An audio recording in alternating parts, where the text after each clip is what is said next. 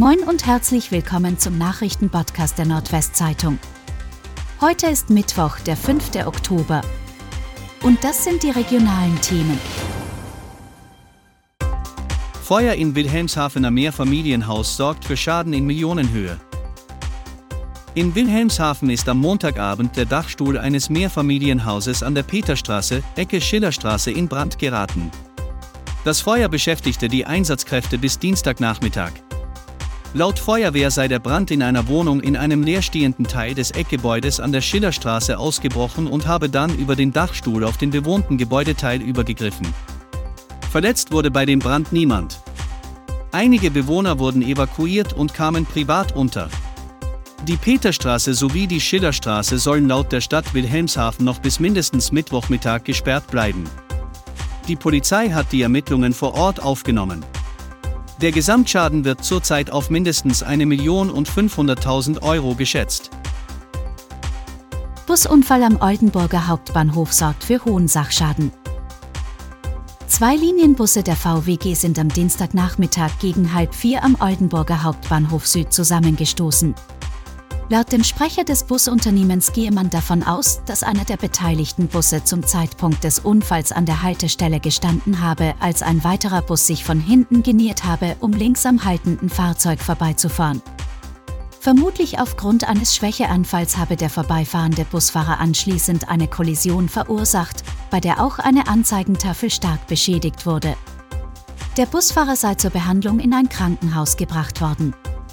Der Sachschaden wird zwischen 50.000 und 75.000 Euro eingeordnet. Die Ermittlungen laufen.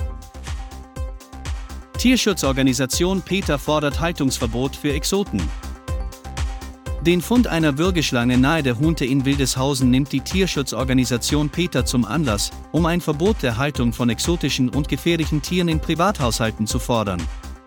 Die Schlange, eine Boa Constrictor, hatte ein Angler am Sonntagnachmittag am Nieberdingweg entdeckt und Polizei und Feuerwehr informiert.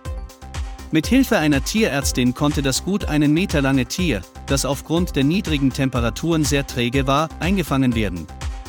Es befindet sich jetzt in der Obhut der Tierärztin. Laut Peter würden Exoten wie diese Schlange häufig ausgesetzt. Viele Halter könnten sich die Tiere in Terrarien auch wegen der hohen Energiepreise aktuell nicht mehr leisten. Nur drei Buslinien werden am Mittwoch in Oldenburg befahren. Die Arbeitgeberseite hält die Maßnahme für überzogen, die Arbeitnehmer sehen einfach zu wenig Bewegung in den Tarifverhandlungen für die Busfahrer. Das Ergebnis ist ein Warnstreik des Fahrpersonals der VWG, der am Mittwoch den Busverkehr in der Stadt nahezu komplett lahmlegt. Nur die Linie 280 und die Linie 340 fahren regulär, da diese im Auftrag der VWG von anderen Busunternehmen bedient werden. Auf der Linie 350 wird jede zweite Fahrt von der VWG durchgeführt. Vom Streik ebenfalls nicht betroffen sind die Regionalbuslinien, die nicht zum Liniennetz der VWG gehören, wie etwa der Wesersprinter. Geschlossen bleiben am Mittwoch auch die VWG-Servicebüros am Lappern und am ZOB. Auf den Netener Seen soll ein schwimmender Solarpark errichtet werden. In der Gemeinde Rastide soll, wo bislang Sand abgebaut wurde, ein schwimmender Solarpark auf den Netener Seen entstehen. Diesen Plan will die Firmengruppe Bohmann mit der SWO Energiesysteme GmbH aus Leer verwirklichen. Grünes Licht für das Vorhaben gab es nun vom Ausschuss für Gemeindeentwicklung und Bauen.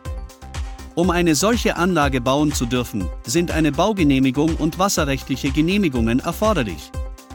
Hierfür soll nun ein Bebauungsplan aufgestellt und die entsprechende Darstellung im Flächennutzungsplan vorgenommen werden. Und das waren die regionalen Themen des Tages. Bis morgen!